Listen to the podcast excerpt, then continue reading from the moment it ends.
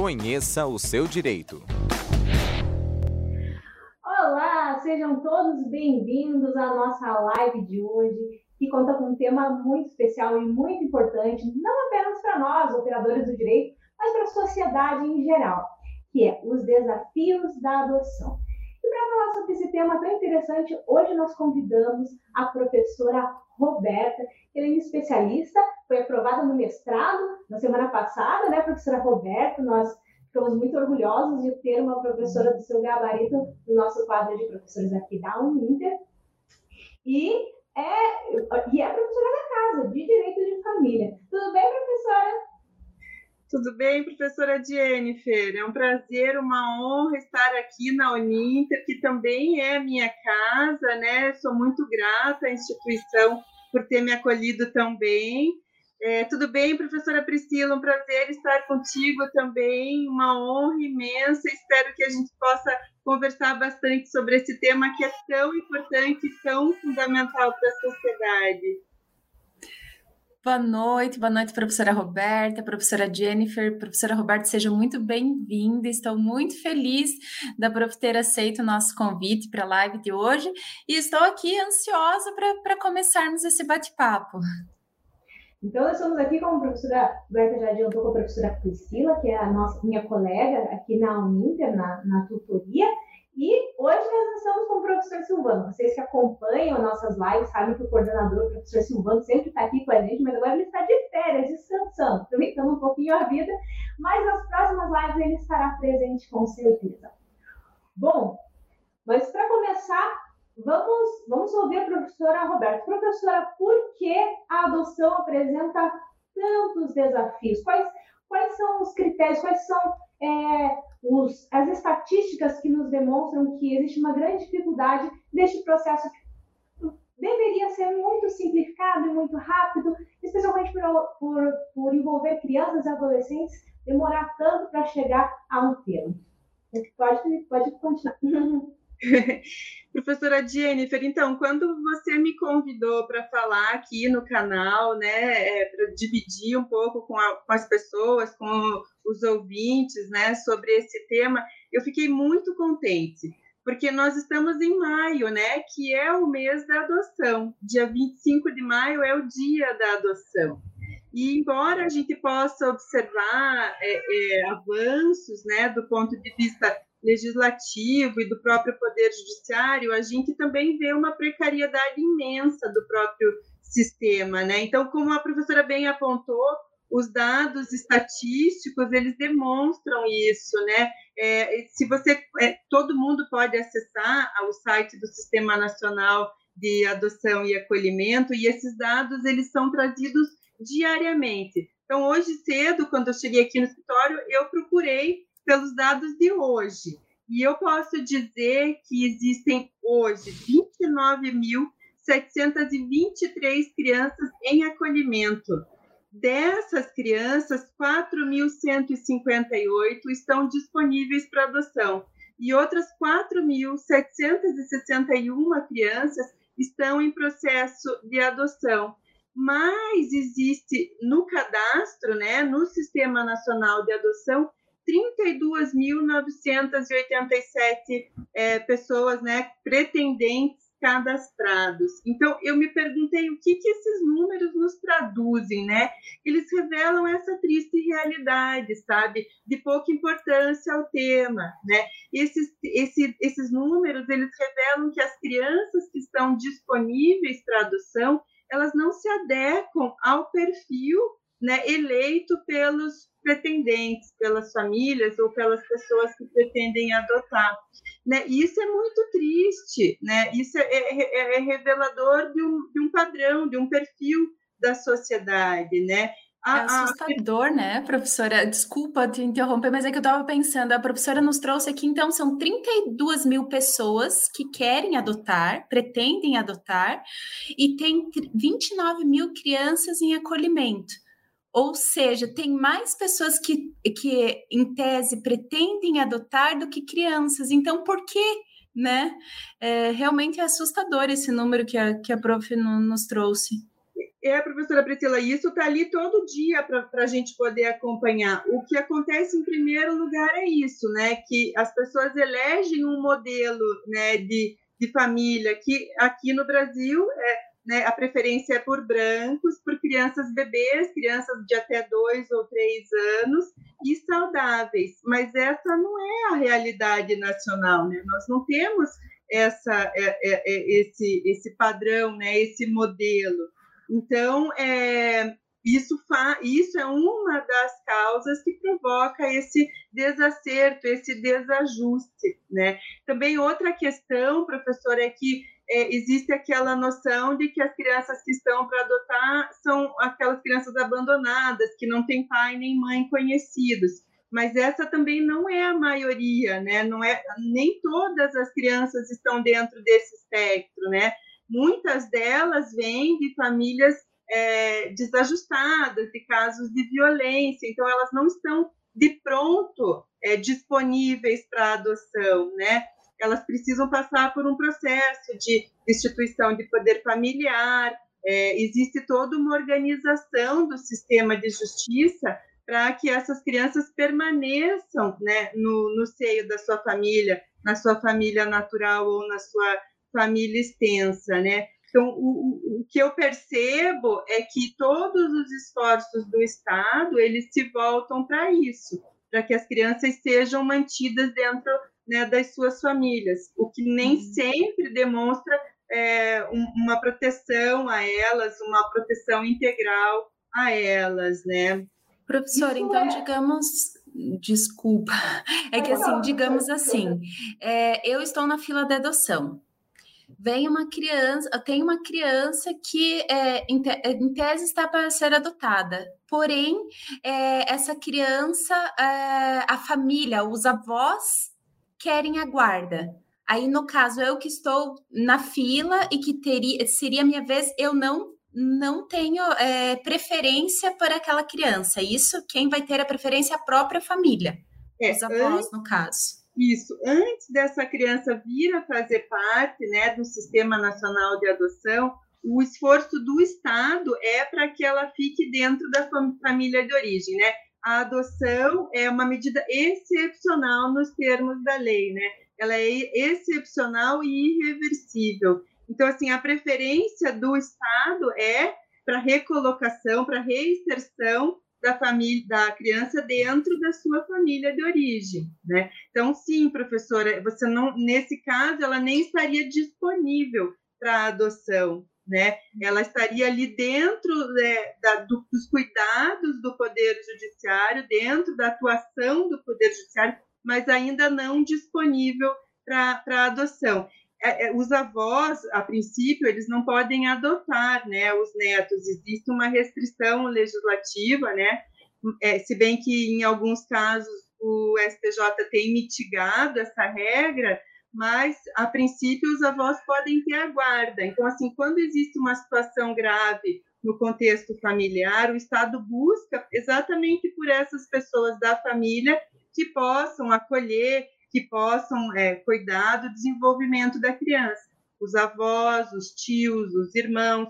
Então, é quando eles não podem ficar com os pais, ou com o pai, ou com a mãe, sim, a primeira família, a família próxima, e esse é um detalhe, professora. A lei não quer dizer que o Estado tenha que procurar, por exemplo, por uma avó que desapareceu há 10 anos e não teve nenhum contato com a criança. A lei fala que tem que ser pessoas com as quais a criança tenha vínculo afetivo.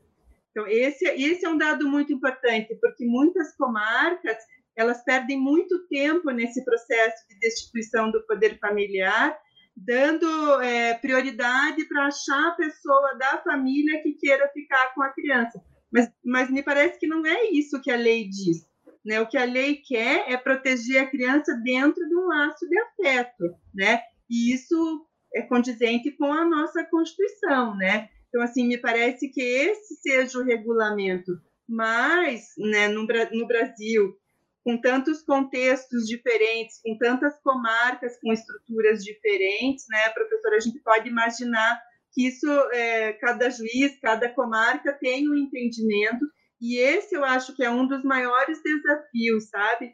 De, de você conseguir é, equalizar isso. Até onde vai você priorizar a criança dentro da sua família de origem e até onde vai você perceber que ela pode vir fazer parte de um processo de adoção, que existem famílias aptas e capazes para recebê-las, né? Então, esse eu acho que sim, também é um grande né, desafio que a gente tem aí no, no processo de adoção, né? É, professora, fazendo um adendo e aproveitando também a observação da professora Priscila, eu estava contando para a professora Roberta nos bastidores que eu fui assessora na vara da infância e da juventude, e essa situação que a professora Priscila levantou é uma situação bastante comum. O problema é que o abandono geralmente acontece em situações de extrema pobreza e vulnerabilidade. Filhos de pessoas usuárias de drogas que têm um filho atrás do outro. Na, na minha experiência na vara, na vara da infância, o que eu pude perceber é que é, as avós elas tinham interesse em ficar com os netos, a maioria das vezes, mas muitas vezes elas não tinham condição. É, teve uma avó que ela ficou com oito netos da mesma mãe. A mãe ela era usuária de drogas, vivia na rua, ela tinha um filho, é, o Estado tirava o filho dela, a avó pedia guarda. Só que a avó também é extremamente pobre, catadora de recicláveis, ou seja, que dignidade essa criança vai ter ali naquela, naquela estrutura? Uma avó, uma senhora idosa com oito crianças para cuidar e uma filha cada vez sem controle. E daí a gente vem na nossa cabeça também os, os fatores de controle de natalidade, né? Não querendo entrar nesse assunto, mas é uma coisa importante. E as dificuldades que as mulheres têm de conseguir é, uma esterilização hoje no Brasil. Você precisa preencher um bando de requisitos. Essa, essa moça, é, da história que eu estou contando, por exemplo, pelo que eu me lembro, ela tinha 24 anos só. Então ela começou a ter filhos muito cedo. E e embora aquela, aquela avó tivesse, tivesse muito interesse, ela não tinha condições de continuar com aquelas crianças. Só que o Estado ele não, não abre, eh, na verdade o juiz, eu acho que no momento da aplicação do direito, às vezes não tem muita abertura para dar seguimento nas coisas. Então, é, a lei diz que o objetivo é manter a criança no convívio familiar. Então, se tem alguém por menor. E, e outra coisa, pobreza não é motivo para retirar a guarda de ninguém. Então, nós entramos num paradoxo ali, porque da, da mesma forma que aquela avó, aquela senhora, é, eu acredito, sinceramente, que ela tenha muito amor, ela tenha muita consideração para aquelas crianças, ela realmente queira até onde ela consegue ficar com eles. Né? Isso é um, é um problema da vida real que a gente vê todos os dias. Exatamente, e revela isso, a, a, falta de interesse, a falta de políticas públicas para manejar tudo isso, né?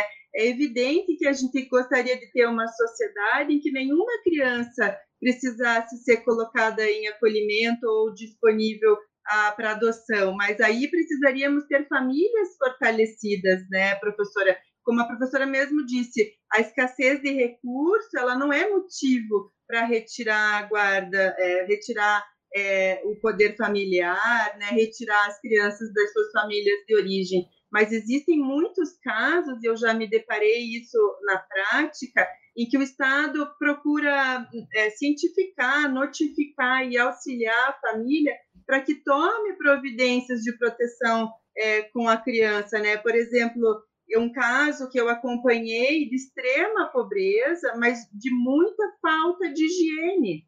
Então, as crianças é, eram criadas com ratos, com comidas, sabe, no chão. É uma realidade, professoras.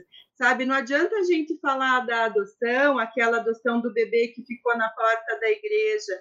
Esse bebê, ele vai ter, muito provavelmente, né, uma aceitabilidade, uma posição ali de, de, de, prevalência na adoção, porque ele faz parte do perfil de adoção. O que a gente tem que pensar são nas crianças vítimas de violência, né? Nas crianças que são abusadas, nas crianças que vêm com uma carga emocional muito grave, ou as crianças que têm alguma, alguma doença infecto-contagiosa, ou alguma deficiência de aprendizagem, até em função de não terem sido alimentadas a contento, de não terem sido estimuladas a contento, né? Essas crianças é que ficam nos abrigos, né? Que ficam nos acolhimentos.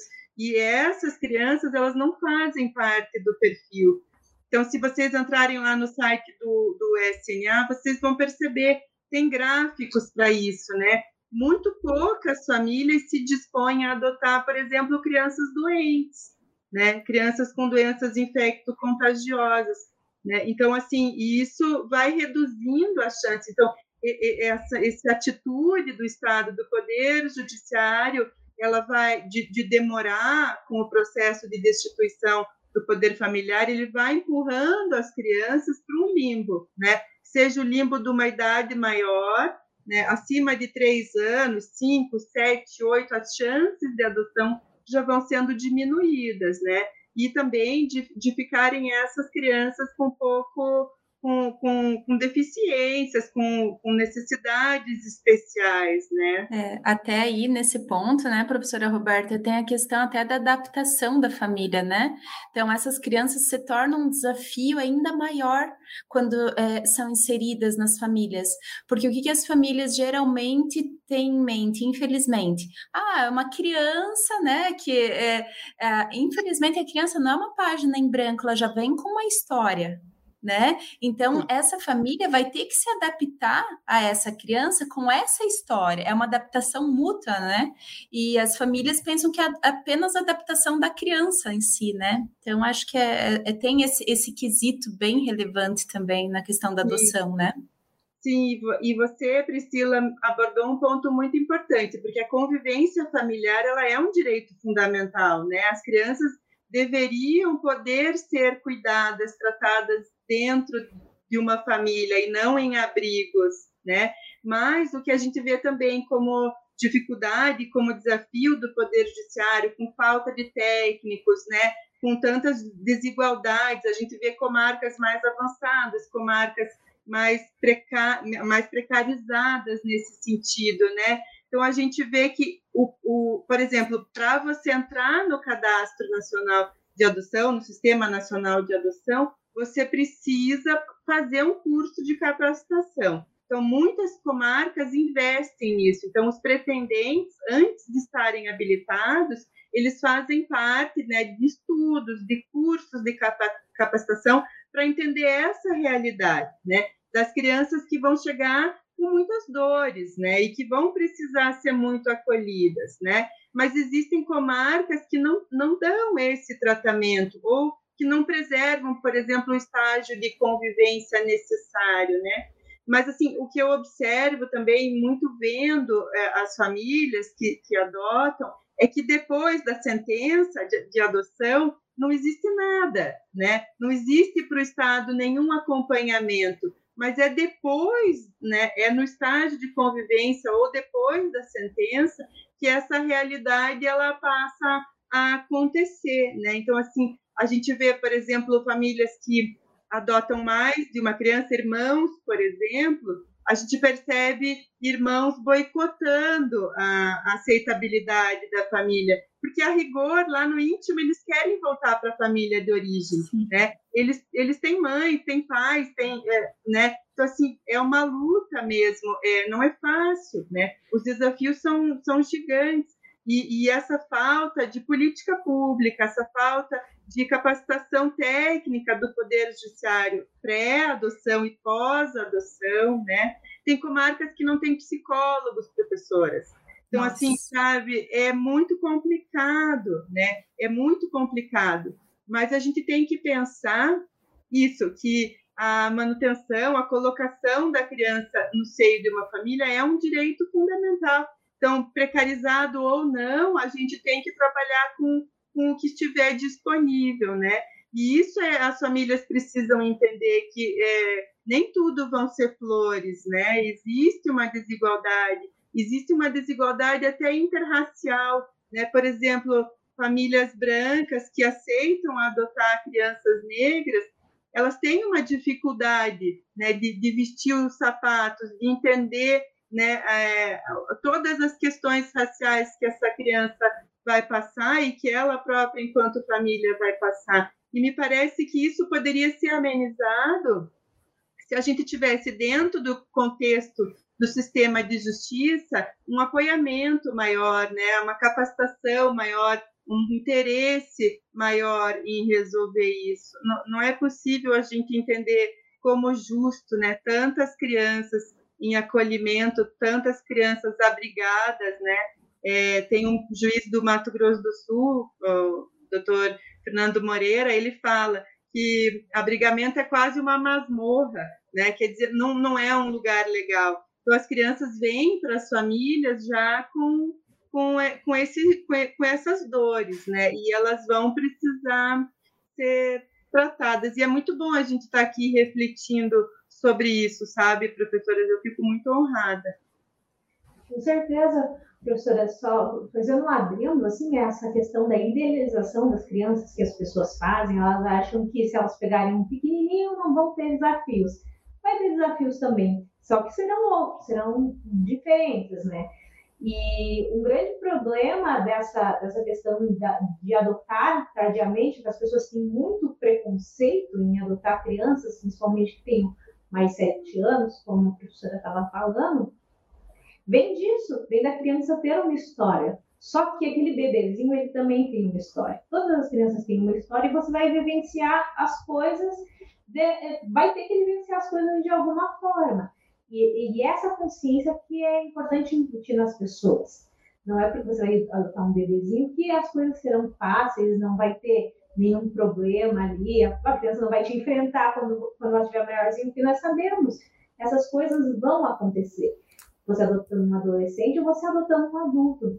É, ninguém é um grande erro e isso é importante fazer esses cursos de adoção, pré-adoção e que seja bem estabelecido isso que é, são pessoas. Da mesma forma que você, você teve conflitos com seus pais, nós aqui tivemos conflitos com os nossos pais, nós já batemos de frente com eles quando éramos adolescentes. O seu filho é, adotado, ele vai fazer a mesma coisa, ele vai te enfrentar, vai te desafiar e você vai ter que ter um, um pulso firme. Então, não é porque você vai pegar a criança já maiorzinha e ela vai fazer isso porque é da natureza humana, porque todo mundo faz, se tivesse nascido de você, faria da mesma forma, que terá que ser perfeito. E eu vejo esses pequenos problemas, assim, das, das pessoas acharem que é, o, o, o, grande problema de adotar uma criança maior é que ela vai ser uma pessoa maior. Que ela vai fazer aquilo que uma pessoa maior faz, sendo que o bebê vai fazer da mesma forma. Nós é, que não fomos adotados também fazemos da mesma forma, e esse, esse eu acho que é um grande problema. E a é. que a professora falou, é importantíssimo nós falarmos disso, e vocês que estão aí ouvindo, nossos alunos da Uninter, se você foi aluno da Uninter, fala, oi, sou aluno da Uninter, aqui que a gente vai mandar um abraço para você. é, é, ter isso em mente e repassar esse conhecimento adiante. Porque o preconceito, ele vem realmente da ignorância, das pessoas desconhecerem. E a partir do momento em que nós, todos nós juristas, operadores do direito, e outras pessoas também se abrem e falam sobre a aceitação da adoção, sobre a importância disso, e que não é preciso ter medo, eu acho que o preconceito ele vai caindo por terra, que infelizmente ainda existe muito, né, professora? É, que tem a questão também é, do bebê, né? É, pouca gente pensa que geralmente, né, tem, infelizmente, tem um número de crianças que vão para adoção quando bebê, de mães que passaram por gestações é, prejudicadas. Então, com má nutrição, com uso de entorpecentes. Então, isso reflete também na saúde é, física e mental futura dessa criança. Então, é, é, essencial que os pais que estejam dispostos a adotar tenham isso em mente, que você dá é, como, como um filho biológico. É, você não sabe se aquele filho biológico vai vir com uma saúde 100% esperada né? Então, você que é pai e mãe, você tem que ter em mente que você quer um filho, um filho como, é, como é, Deus mandou, seja ele adotado ou biológico. Né? Então, Sim. acho que esse é o grande sentido da, da, adoção, né? Você estar disposto, né? disposto a cuidar de, de um outro ser, né? Fazer uma doação para aquele ser, né? Então, é isso, professor é isso. A gente poderia dizer, por exemplo, juridicamente, que a adoção é um ato jurídico complexo que cria vínculo de filiação. Mas, na verdade, eu prefiro dizer que a adoção é um ato de amor, né? Aí, para trazendo a professora Maria Berenice Dias, porque é isso, né? E também é isso com os nossos filhos biológicos. A gente tem que querer verdadeiramente adotá-lo como filho, seja ele filho do coração, seja ele filho biológico, né? É, é a, a, adoção, professor, é uma atitude, né? Ela é uma atitude de você querer fazer, de você querer vencer, de você querer participar da vida é, da criança, do adolescente, né?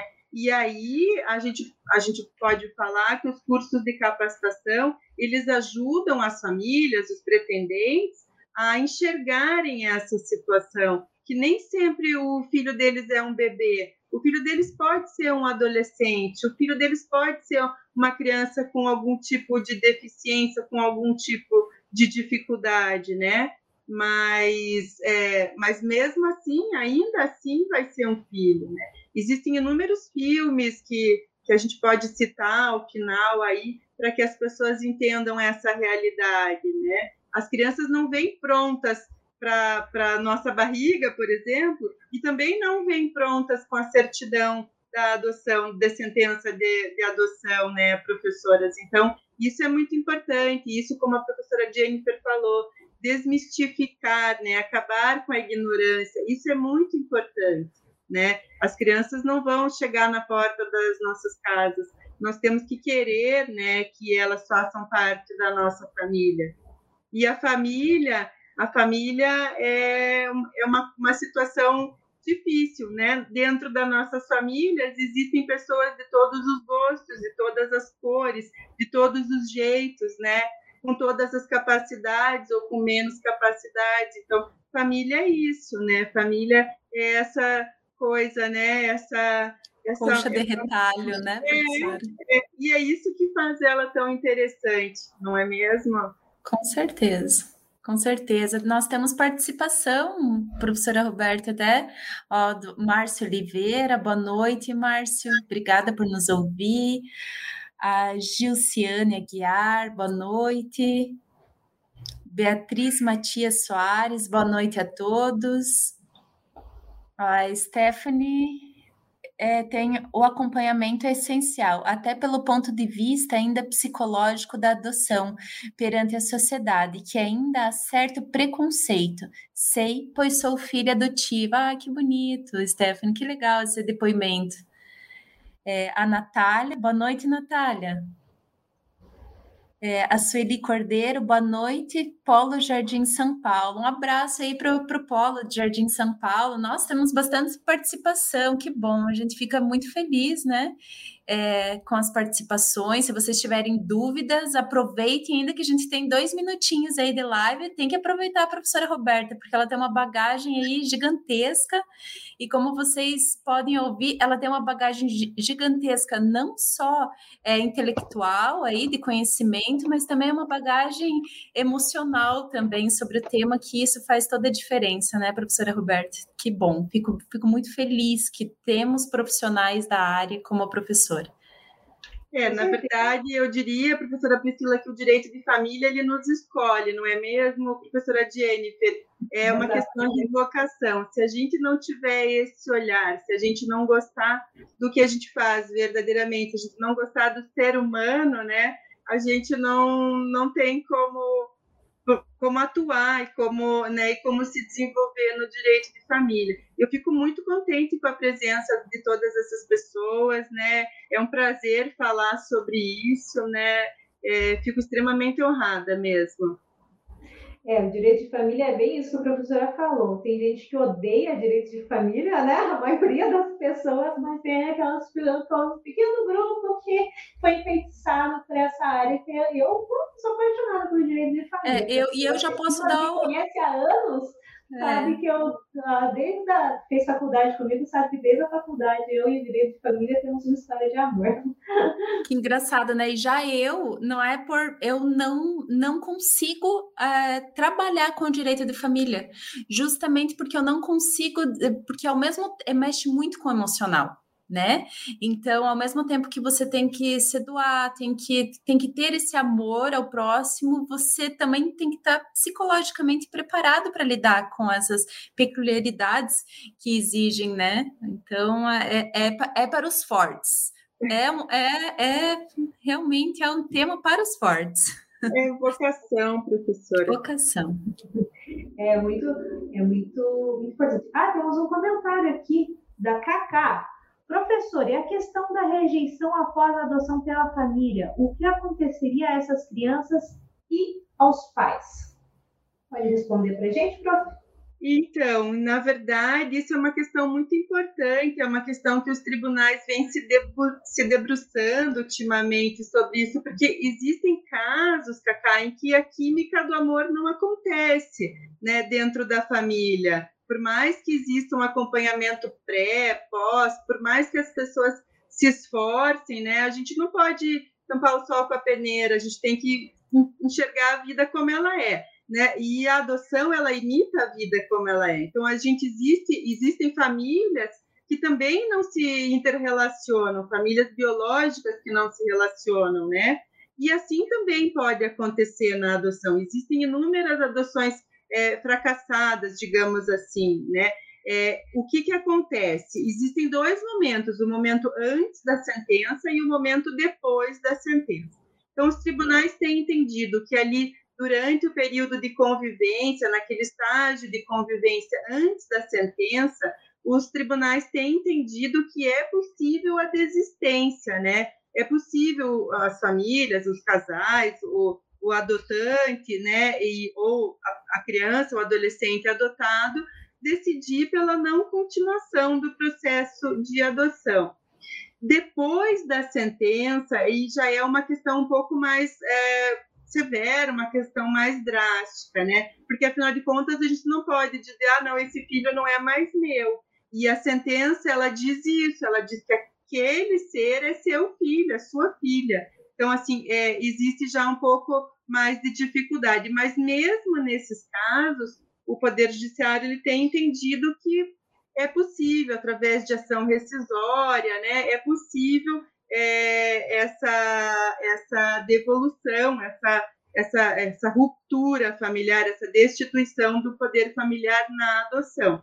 O que a gente precisa observar, e é um grande ponto né, é, para se tratar hoje em dia, é a questão da responsabilidade civil nesses casos. Né? Então, lá na pós, na, na pós-EAD, que eu tive a honra de ministrar aula, eu conto esse, um caso né, em que a criança tinha dois anos, foi mantida numa família é, até os nove anos, é, e, e nessa família ela não foi estimulada para a criação de vínculos e de laços, né? Ela sempre foi castigada e sempre ameaçada. Olha, se você não fizer, eu vou te devolver. Se não fizer, eu vou te devolver. Então, o Poder Judiciário entendeu que nesse caso, né, havia um dever é, de reparação, né? havia uma ofensa, uma lesividade tão grande à honra, à moral daquela criança que sim, o tribunal determinou né, é, dissolveu o vínculo filial e determinou o pagamento de indenização por danos morais, pensão alimentícia e tudo mais, né? Então a gente precisa olhar a realidade. O direito sempre vai tratar é, professoras, ouvintes, a realidade como ela é, né? O direito é primeiro fato e depois norma, né? Então assim, primeiro a gente precisa analisar o caso concreto para depois é, decidir. Mas, infelizmente, sim, existem essas situações e eu acho que muitas delas são causadas pela falta da própria capacitação pós-adoção, né? Talvez essas famílias não tenham sido orientadas e acompanhadas a contento, né, para desenvolver melhor, né, essa família, a construção dessa família, a construção dessas pontes, né? Mas é um tema muito importante e eu agradeço pela pergunta. É muito importante ter isso em mente e principalmente levando em conta o melhor interesse da criança, né? Ó, nós temos mais um comentário da Stephanie. Eu amo direito de família. Oh, Stephanie, é uma das nossas, então. Sou advogada e estou fazendo minha pós na Uninter, Panambi, em direito de família Que bom, que legal, tá gostando? Mande pra gente seus comentários sobre Pode. Acho que vocês estão dando aula comigo agora, né? Acho que nesse módulo vocês estão me aguentando. Mas espero que vocês estejam gostando bastante. A Sueli mandou assim, ó. Se as crianças não forem adotadas e quando atingem a maioridade, vão para onde? Professora Roberta, esse é um grande problema, né? Sueli, eu tive medo que me fizessem essa pergunta, mas eu vou te agradecer porque é uma oportunidade da gente conversar um pouquinho mais sobre isso.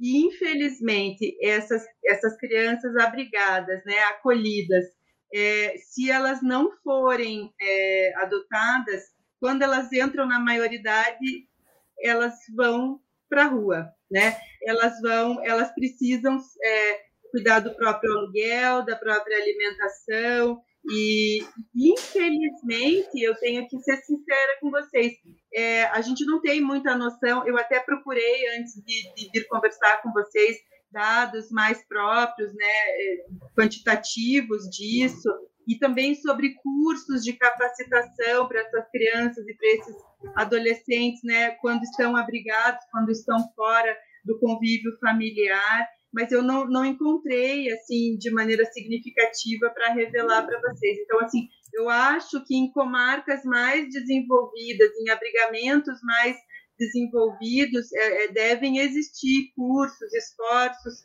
pela educação, né, da, da, desses adolescentes. Mas isso não é uma regra, né? Isso não não é uma regra. Então, infelizmente, essa é uma triste realidade. E é por isso que a gente tem que trabalhar os desafios, né? É por isso que a gente tem que tentar fazer diminuir esses números, diminuir essas diferenças, para que não sobem, sobrem adolescentes com 18 anos que no dia seguinte não vão saber para onde ir ou o que fazer das suas vidas, né? Então é, é uma pergunta muito difícil de, re, de ser respondida, né? Então, mas infelizmente é, é isso que acontece. Essa é uma das questões mais tristes quando a gente trabalha com o direito de família, com o direito da criança, do adolescente, porque realmente a maioria dos estados, pelo que eu sei, não tem um, um programa de transição. Alguns até têm é, uma casa que eles deixam o, o jovem. Eu, eu, eu, isso me, me, emociona porque pense nós com 18 anos, nós tínhamos condição de cuidar de nós mesmos é, é, é muito jovem, são pessoas muito jovens para ficarem ao seu, por sua conta, sem ninguém para ajudar, ninguém para dar apoio financeiro, nem para dar apoio sentimental, e realmente é muito triste. Eu sei que muitas dessas crianças, ela, dessas crianças, desses jovens, né, que fazem 18 anos, eles alugam, eles conversam entre si para alugar um imóvel junto, mas imagine a dificuldade que é você sair dali sem pai, sem mãe, com 18 anos. É muito importante esse ponto também dos cursos profissionalizantes. Alguns estados eles oferecem isso, acho que a maioria oferece cursos para essas crianças, pelo menos, estarem mais preparadas para o mercado de trabalho quando, quando saírem, né? E isso me lembra uma história que eu vi na, no YouTube. Se vocês tiverem interesse nesse assunto, pessoal, dê uma olhada nos vídeos. No YouTube tem bastante coisa sobre adoção, sobre as crianças, de um rapaz que era muito inteligente, era muito inteligente e ele ia fazer 18 anos. Ele tocava aquele, acho que, não lembro o nome, trombone, não lembro se era trombone o nome, mas era um rapaz muito inteligente e que ele pedia se alguém pudesse adotá-lo, ele tinha 17 anos, porque ele não tinha para onde ir. E parecia uma, uma pessoa uma, uma pessoa que qualquer um teria orgulho de chamar de filho, sabe? Ele era muito estudioso, muito inteligente, tocava aquele instrumento e estava procurando uma família. Então, é importante a gente falar isso para que as pessoas abram o seu coração e vão para os lugares para conhecer, pelo menos, essas crianças. Porque existe essa possibilidade. Você pode ir nos abrigos para conhecer as crianças e quem sabe aquela ideia de um bebezinho não vir uma criança maior que vai poder também te dar e você vai poder mudar efetivamente a vida de alguém, uma pessoa assim. É, nesse ponto, professora, eu queria indicar, se fosse possível, eu sei que nós já estamos chegando no nosso limite de horário, mas eu queria indicar um filme, eu, se eu não me engano, ele está disponível no YouTube, chama O Contador de Histórias. É um, filho, é um filme nacional e ele conta uma história parecida com essa que a senhora, que você nos trouxe, Jennifer, e é muito interessante, fala muito da adoção e das dificuldades da adoção. Então, para quem quiser saber mais, né, não percam, assistam lá, o Contador de Histórias. Ele vai contar a história de Roberto Carlos, é instigante. Ah, que bacana. Legal, realmente a gente tem que aproveitar aí. Tá? Então, nós temos esses desafios, porque a gente já viu, a gente tem o desafio do tempo, as crianças ficam muito tempo lá, o Poder Judiciário não consegue fazer a destituição por causa desses vários problemas. Tem... E é interessante, eu estava vendo um vídeo desses dias também sobre adoção, que um juiz ele falava que era interessante esse padrão que as pessoas procuram para adotar, principalmente a cor da pele. As pessoas, mesmo as pessoas negras e pardas, procuram crianças brancas. Isso, isso é um fator é, é interessante porque é, a, mostra que a pessoa não tem uma noção da realidade mesmo. Porque senão acho que, eu acho que as pessoas pensam, bom, se eu posso escolher aqui, eu vou escolher do jeito que eu pensar, que eu quiser. É, não penso que existe uma realidade de muitas crianças. Eu não sei, eu não pesquisei as estatísticas, mas eu sei que o número de crianças negras e pardas para adoção é muito maior do que a de crianças brancas. Então, eu acho que as pessoas precisam se interar também dessas questões, dessas, desses pequenos detalhes. Eu não sei se nos cursos estão sendo repassados de uma forma adequada a essa questão. E assim, gente, cor da pele, né? Acho que isso já passou, a gente não pode mais nem pensar nisso, não, não tem que ser nenhum fator. Eu acho que não devia nem ter lá no negócio, para você marcar que você quer a cor da criança. É, uma série que retrata muito essa questão, não sei se vocês já ouviram falar, This Is Us. Uhum. Que série linda! Como ela vê de um contexto, é, é, assim, do contexto da adoção, uma família branca que adota um menino negro, né? E todos os desafios, e daí também tem, tem um filho branco e como que ele, que, como que ele se sente, porque ele é tratado como é aquela família maravilhosa, mas assim, maravilhosa ao ponto de tratá-lo diferente. E não é diferente, é filho né? Não, não deve ter diferença, ele não deve ser privilegiado e muito menos não privilegiado, deve, deve ser filho, né? Então essa série aborda esse ponto, eu achei muito, muito bonito também é, é, é, essa abordagem nesse, nesse ponto, assim. É, mas esse ponto é muito interessante, professoras, porque na verdade eu acho que o maior desnível é com relação à idade, sabe? Dentro do Sistema Nacional da, da, de Adoção e Acolhimento, se você for olhar os gráficos, né, 77% dos adolescentes têm mais do que a idade perfil da idade padrão né, que os pretendentes buscam. Também existem os negros, né, também existem isso, mas é, é, é em menor escala. Agora, no Brasil, eu tenho a impressão que sim, o nosso é, é, o nosso contingente, né, a nossa população é muito mais negra e parda do que branca, né? É, então isso é um, é desafio e também é um desafio para as famílias brancas receberem é, crianças negras, né? Mas como a gente disse anteriormente, faz parte da relação, né? Faz parte da relação familiar você entender o perfil do outro, né? Acho que são desafios imensos da adoção, tanto a questão etária, né? E nesse sentido, o, o CNJ ele vem estudando retirar esse campo, porque quando as pessoas se habilitam para adoção, os pretendentes se habilitam, eles preenchem um cadastro, né? E muitos dizem que esse cadastro é, seja talvez a parte mais dura de, do, do, processo de habilitação, porque ali você vai, é um, é um cadastro extenso, com tudo que você aceita ou que você não aceita, né? Você revela muito de si mesmo, mas muito daquele daquele modelo, daquele modelo de filho que você tem para si. Então o CNJ ele estuda retirar essa essa questão cor da pele, né, dos cadastros, dos formulários para habilitação, né? Porque é isso, somos todos iguais, né? Ou deveríamos ser todos iguais né? Então, é, é, e eu acho que o Poder Judiciário ele vem trabalhando, sabe, professores, com essa, com essa realidade.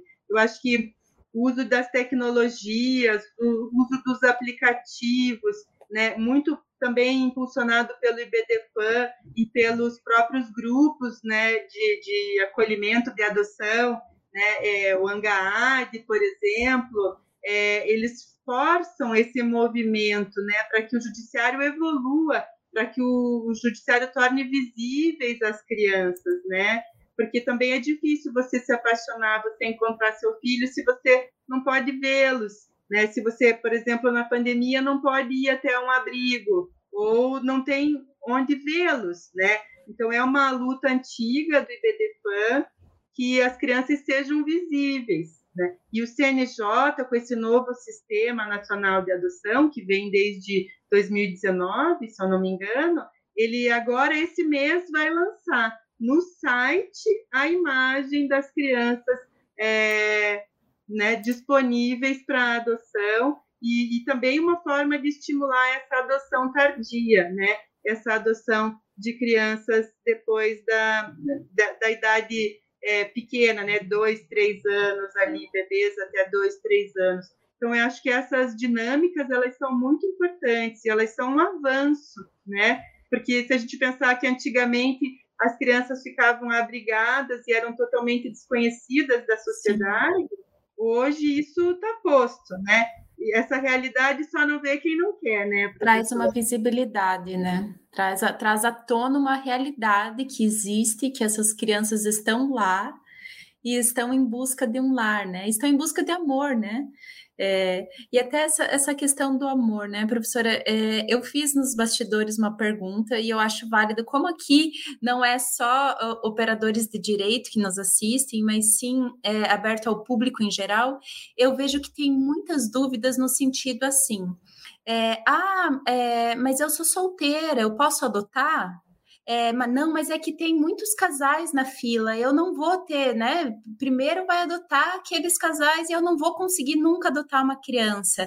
Então eu perguntei para a professora, professora, digamos que eu e meu marido estamos na fila.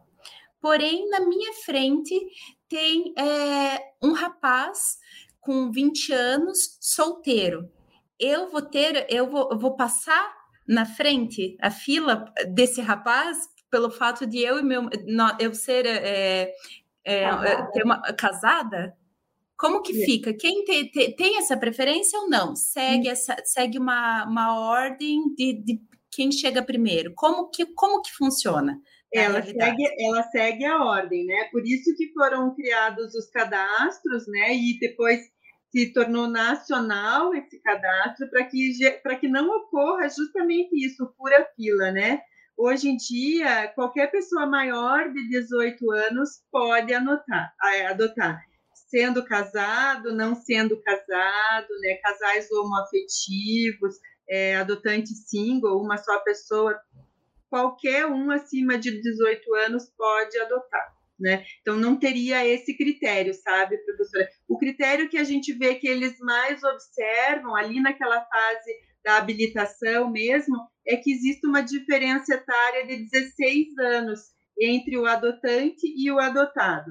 Isso exatamente para que que a adoção ela seja similar à constituição de uma família regular, né? Então padronizou-se que 16 anos seria uma idade é, suficiente para a filiação e então esse é um critério. Mas mesmo assim, mesmo esse critério da idade, isso vem sendo mitigado pelos tribunais, embora seja um requisito formal, né? É preciso uhum. dizer, é um requisito formal. Os tribunais têm flexibilizado isso sempre que houver afetividade, que houver o interesse da criança e do adolescente, né? Então, assim, é, isso eu, eu gosto muito de dizer, porque aprendi aqui na casa, no meu mestrado, né? que é, a Constituição é que, é que, que deve ser observada, né? As leis infra, elas devem ter esse olhar da Constituição, da dignidade, né, da igualdade. Então,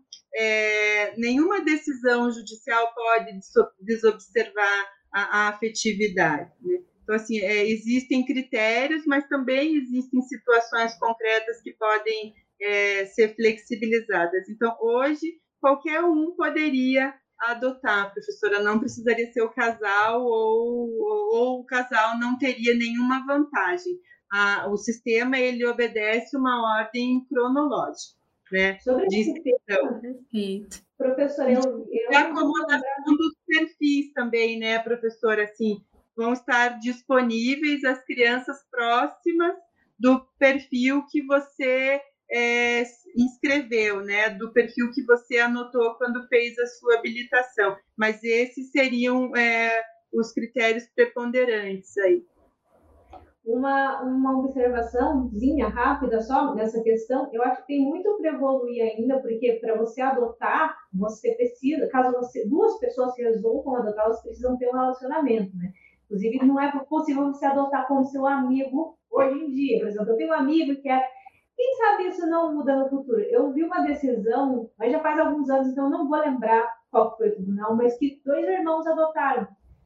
Dois irmãos tinham uma relação de, de, de afeto por uma criança e os dois adotaram. Virou pai e mãe, mas eles são irmãos. Isso é uma coisa legal também, porque para criança não importa muito, e para a dignidade, para a afetividade, isso não é relevante. Isso é, falar, isso é importante, professora. Eu vi, eu também não vou me lembrar de onde é essa decisão, tal, talvez não seja a mesma, mas isso são as famílias anaparentais, né? A lei diz, na verdade, que os irmãos não podem adotar, nem os avós, nem os irmãos, porque eles já têm aquele vínculo, vínculo de parentalidade. Mas os tribunais têm mitigado isso também, por entender exatamente isso, que a criança vê nos irmãos não uma fraternidade, uma relação fraternal, mas uma relação filial. Então, os tribunais têm observado isso. E o mesmo com avós. Né? Tem decisões dos tribunais também permitindo a adoção de avós. É lógico que vai depender sempre da situação concreta, né? Mas isso é muito interessante, sim, porque me parece que prevalece a afetividade, né? Me, me parece que prevalece o vínculo que existe realmente entre, entre as famílias, né? Com certeza. É, vamos ver mais alguns comentários aqui. Ah, antes, antes de ler da, essa da Natália, é, eu vou ler uma outra aqui, que é dela também. Eu também penso assim, não conseguiria não conseguiria sem me envolver, não conseguiria sem me envolver muito emocionalmente, mas me interesso pelo assunto realmente a vocação é vocação. Parabéns, ela é, reforçando aquela observação da professora Priscila. É, a Stephanie também deixou um outro comentário. Estou cada vez mais apaixonada pelo direito de família. A melhor escolha de pós, a, falou agora há pouco para a gente que está tendo aula da Inter. E agora a pergunta da Natália, professora. Nós estamos é, nos encaminhando para o final, faltam oito minutos, mas vamos lá. Ela diz assim: em relação às crianças com alguma deficiência, professora Roberta, quais são esses desafios que a gente enfrenta?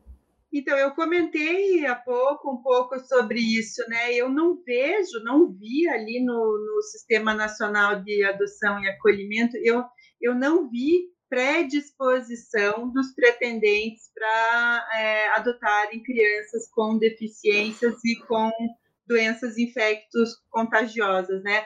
Na verdade, eu acho que muito poucos, né, dos, dos pretendentes optam por receber crianças com deficiência e infelizmente é um dado da realidade, né? Elas acabam ficando fora aí desse, dessa convivência familiar elas acabam ficando dentro dos, dos acolhimentos, né? E por isso, e, e, não tem, infelizmente a realidade é essa. O que eu posso né, observar é que deveria haver um incentivo maior né, às famílias de acolhimento, aos apadrinhamentos, né, que são ferramentas do Poder Judiciário para tentar trazer para essas crianças um pouco né, de normalidade, um pouco da convivência é, familiar que eu falei para vocês no começo que é um direito fundamental, né? Então, quando a gente fala em direito fundamental para os leigos que estão nos ouvindo aqui, é preciso entender que é um direito que deve ser observado acima de qualquer coisa, né? Então, assim, acima de qualquer coisa, o Estado deveria é, promover esforços genuínos para que as crianças pudessem crescer numa, num seio de uma família, né? E as famílias de acolhimento, que também nem todas as comarcas têm, nem todos os estados têm, elas funcionam assim, porque são famílias que recebem as crianças por um período, né? E, e aí elas podem tornar a vida das crianças um pouco mais próximas da realidade, embora não seja o ideal, né? Mas a criança ela aprende pelo exemplo. Então, como que a gente vai querer que as crianças que vivem em acolhimento, que elas desenvolvam o senso de família, que elas se comportem segundo os padrões culturais, né, de uma família, se elas não estão inseridas no sistema, né? Vejam, isso é tão grave que isso impacta na sociedade de hoje e na sociedade de amanhã, né? Então, assim, realmente esses, essas ferramentas elas deveriam ser mais bem é, observadas pelo poder público, né? Mesmo o apadrinhamento, né? Que você pode apadrinhar, por exemplo, emocionalmente, levando para casa aos finais de semana para juntar, para passear, ou é, com algum incentivo econômico para cursos, para assistência médica, mas a gente conhece muito pouco disso, né? Na realidade, a gente conhece muito pouco disso. Então, infelizmente, respondendo essa pergunta, infelizmente, sim, as crianças que acabam ficando em acolhimento, elas são, é, em maior medida, as que têm algum tipo de deficiência. É, isso é muito, isso é muito triste, infelizmente. Mas uma, uma coisa que a professora Roberta destacou ali, que eu achei muito legal, muito importante, é essa questão de, das crianças aparecerem agora, que antes não era permitido, né? Agora você vê a carinha, você não sabe quem é o Francisco. Ah, o Francisco, 9 anos. Você vê o Francisco, 9 anos. É, tem o programa, o aplicativo Adote aqui do Paraná, né, professora? Tem também o Adote um Campeão, que é um, um, programa junto com, acho que com o Grêmio, com o Internacional, alguma coisa assim. E, é, e eu acho que isso é muito legal trazer essa, essa realidade, fazer esse tipo de iniciativa, porque daí os, os clubes de futebol trazem aquelas crianças ali, as pessoas mostrando que elas têm interesses em comum também, porque é isso. É, é, eu não sei se eu não, não conheço o, o Adote, mas quando porque logo que ele começou a funcionar, eu saí da vara da infância e da juventude. Então, eu não, não acompanhei o funcionamento dele.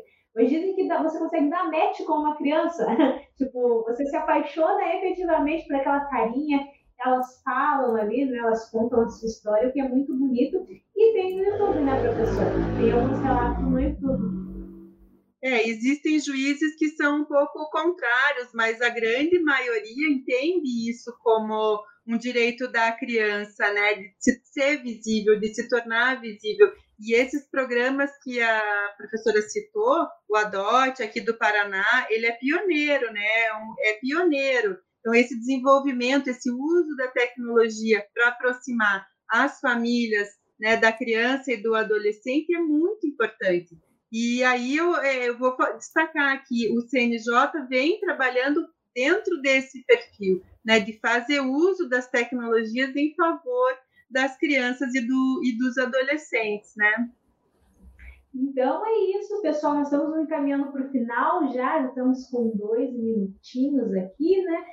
É, então, eu estou pedindo aqui para eu reforçar para vocês que essa participação dessa, nessa live vale duas horas. No link de inscrição vocês conseguem se inscrever para ter um certificadozinho e tal. É, e é importante ter, ter essa noção. Deem like nesse vídeo, não esqueçam de deixar o seu like, assim vocês ajudam o algoritmo do YouTube a compartilhar melhor o nosso vídeo para as outras pessoas e tal. E eu quero, é, nesses minutos finais, agradecer muito a professora Roberta. Que participação incrível, muito esclarecedora, eu amei. É, então, eu vou passar a palavra para você se despedir do pessoal. Professora Jennifer, eu que adorei, eu estou sempre à disposição, contem comigo, podemos conversar mais sobre adoção, tanta coisa por dizer mas só é, a Uninter, né, e só as professoras se disporem a estar aqui refletindo comigo sobre esse tema, eu fico imensamente grata, feliz e tenho certeza que a gente contribuiu para que mais pessoas possam é, também se apaixonar né, pelo direito de família, pela adoção. Né? Eu agradeço à professora Priscila pelo, pelo carinho, pela atenção também, e fico à disposição um grande abraço para todos os ouvintes, para os telespectadores. Contem sempre comigo, estou sempre aqui. Professora Priscila? Professora Roberta, novamente muito obrigada pela sua participação, foi excelente. E eu quero dizer aos nossos ouvintes que, é, veja, a professora Roberta é uma das nossas professoras dos nossos cursos. Então, assim, se vocês têm, é, nós temos aí um leque de, de vários cursos, eu convido a todos a olhar lá no ninter.com, verificar Caso não seja né, o direito de família, tem outros também, então já deixo aqui o convite. Mas com certeza, ó, direito de família e a professora Roberta e a professora Jennifer aí dão um show e são as nossas professoras também do curso. Então, boa noite a todos que nos ouviram, que, participaram também. Um grande abraço. E, professora Jennifer, é sempre muito bom estar aqui na sua companhia e nos vemos na próxima. Professora Roberta, com certeza, e vamos conversar novamente. Um abraço a todos. Conheça o seu direito.